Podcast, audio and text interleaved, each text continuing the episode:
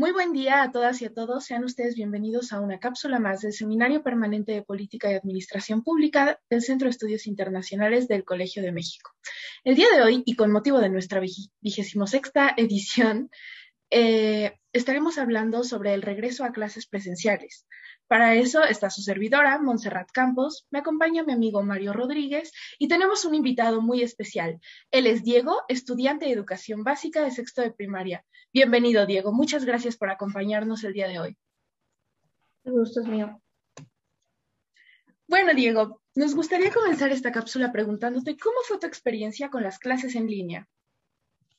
Bueno, pues al principio no me sentía del todo cómodo porque sentía que, que, era así mucho, mucho trabajo estar, estar con el cuaderno y luego con el classroom y luego con las reuniones, pero al final sigue siendo el mismo, el mismo trabajo. También al principio mis maestros como de que también no, no, no le agarraban la onda eso de las clases en línea, y yo igual no le agarraba mucho a la onda, pero pues ya conforme fuimos avanzando, fui viendo cómo se ocupaba y cómo, que, que era, que era lo mismo que, que estar como en un salón normal. Y creo que mis maestros han mejorado, mejorado este, exponencialmente en lo que es este ciclo escolar, porque antes siento que nada más daban las clases la comida y ya, pero ahora sí te ponen las clases, sí te ponen comentarios, y te lo, te lo ponen mejor.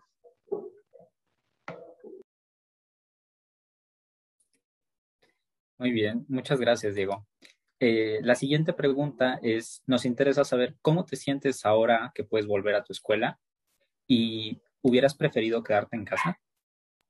Mira, es un tema ya fuera de, de, lo que de lo que comprendo por por ahora, ya que hay otras cosas que todavía no he explorado, cosas que no he visto, porque el regreso actual es, es está muy difícil, porque muchos, muchos, pero muchos estudiantes están contagiando y pues la verdad siento que siento que, que podría pasar lo mismo, así que como me ha ido bien en este ciclo escolar, pues me preferiría que por el momento queden las clases, porque imagínate, si sabes que algunos alumnos se van a enfermar, ¿para qué los envías? Mejor hay que esperar. Este ciclo escolar está yendo relativamente bien y como y como pues, los niños están seguros y la vacuna todavía no ha llegado para todos, pues yo digo que hay que esperar un poco más.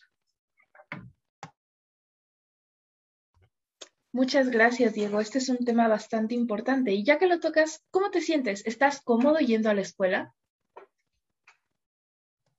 Mm, bueno, pues yo ahorita mismo este, me he sentido más cómodo en lo de las clases en línea. Ya digo que, como dije en el anterior puesto, que eh, siento que se están contagiando muchos y que no quisiese ser uno de los demás o que alguna de mi familia se contagiara, así que yo digo que hay que esperar. Y eh, por el momento está bien estar en estas clases porque sí estamos aprendiendo y no, y no se está perdiendo nada, o sea, solo es que los maestros pongan un poco de su parte y que eh, pongan el classroom, hasta es menos trabajo para ellos, o sea, no, a veces no entiendo por qué ¿Por qué dicen y por qué están tan desesperados? Porque ya volvamos y si este, lo principal es que nos cuidemos, porque pues, pues, sí, es lo principal. Lo principal es que todos estemos a salvo y que, y pues bueno, eso ya es otro tema aparte, pero lo que trato de decir es que me siento muy cómodo en estas clases y, y no las quisiera cambiar por el momento. Bueno, muchas gracias, Diego. Entendemos que el contexto es complicado, como tú dices, y que existen ciertas preocupaciones. Eh, en tu perspectiva, ¿crees que las medidas de higiene son adecuadas en tu escuela? ¿Tus compañeros y profesores cuidan para prevenir contagios?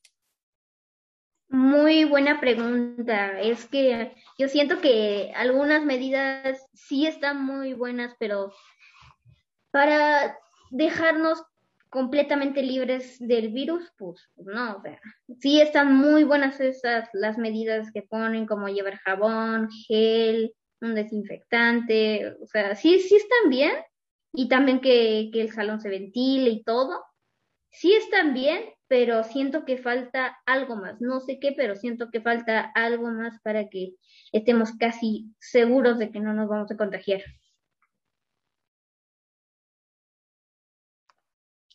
Bueno, ¿qué te da ese sentimiento de inseguridad y de que hace falta algo más para, para protegerlos? O sea, si me da inseguridad regresar o no. No, no, no, es que justamente decías que sentías que hacía falta algo, o sea, como más medidas para que ustedes estén del todo seguros, para que no haya contagios y para que tú puedas ir a la escuela sin preocupaciones.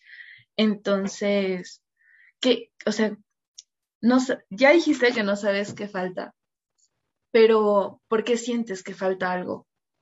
¿Por qué sientes que no son suficientes las medidas que tienes hasta ahora? Porque no es lo mismo que solo te eches gel, un desinfectante, a que te a que te vacunen, a que te pongan un virus para que tú lo puedas reconocer. O sea, en lo personal, yo siento que, mm, que no es suficiente, pero yo digo que debería haber algo más. No sé qué, pero debería haber algo más. De verdad no sé qué. Pero pues en la cuestión esa que me dicen de, de, de, emocional, de cómo me siento, pues, pues la verdad sí, sí, sí extraño a algunos de mis amigos, pero a la, mayor, a la mayoría los tengo así en contacto, pero no siento que sea un gran obstáculo como para como para como para este sentirte triste emocionalmente por por amigos y todo eso, porque yo he conocido gente que igual solo quiere regresar por los amigos y ya, pero pues siento que eso no está tan bien.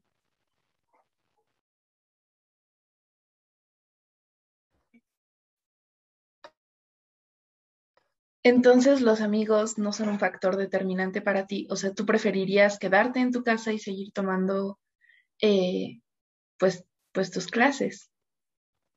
Mm, mira, no es que del todo no me importen, porque pues, sí importan, obviamente, pero siento que pues la mayoría tiene celular y tienen una, un medio de contacto, todos tienen un medio de contacto de alguna u otra forma. Y, no, y siento que es algo innecesario que amigos que están lejos y que solo los puedes ver en la escuela, solo quieras volver por, por ellos. Siento que es un factor eh, inútil, la verdad. Pero, pues, pues eso, siento que puedes mantener contacto con ellos de otras formas. Ok, muchas gracias, Diego. Este, Obviamente eh, es una cuestión diferente, va a ser un regreso distinto. Nos hablabas de que tus profesores han mejorado en las clases en línea a comparación de cuando empezaron. Tú acabas de pasar a sexto año de primaria, estás aprendiendo muchas cosas. ¿Tú cómo te sientes al respecto de lo que estás aprendiendo en línea? ¿Consideras que podrías aprender más si estuvieras en clases presenciales? ¿Qué, qué, cuál es tu sensación a ese respecto? Depende del, del tiempo que estemos hablando, porque antes, antes, este, pues ponían actividades, pues, las que iban en el ciclo, ¿no? O sea, las que seguían. Y ahí siento que está muy bien, pero ahora eh, me envían solo lo que, lo que ven en las presenciales. Siento que, que falta un poco, pero de que, de que están poniendo actividades mejores, porque yo siento que las actividades que están poniendo ahora son mejores pero son menos y las que estaban poniendo antes eran muchas, pero eran más sencillas. Así que pues siento que estoy aprendiendo básicamente lo mismo.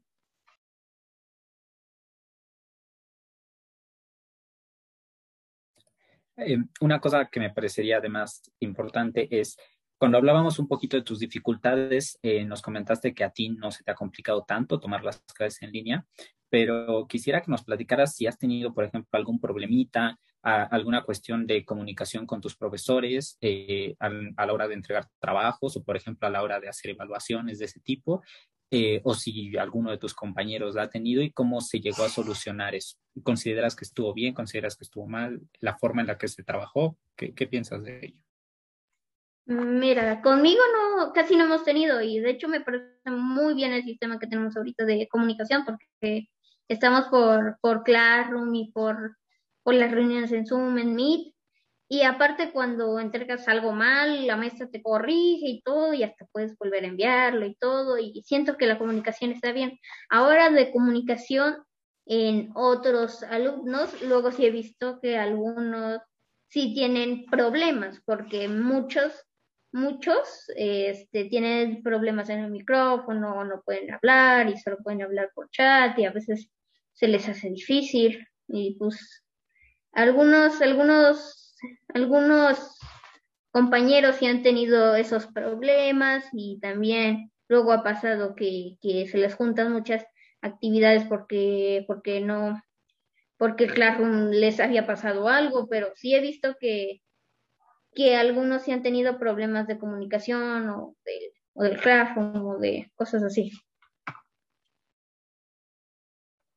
Bueno, Diego, ya para concluir, me gustaría preguntarte, si tú pudieras dar unas palabras dirigidas a la Secretaría de Educación Pública y a todas las autoridades que están organizando ahora el regreso a clases presenciales, ¿qué les dirías? Les diría que no, que no apresuren mucho porque porque la vacuna está llegando, sí, o sea, ya la tenemos, pero tenemos muy pocas. Y las que se están poniendo a los niños, pues, es porque los obligan a ponérselas, o sea, la gente dice, no, yo quiero que mi niño tenga esta vacuna y ya y ahora. Yo digo que deberían centrarse en resolver ese problema, porque no vas a poner, no vas a poner un gel para matar un virus,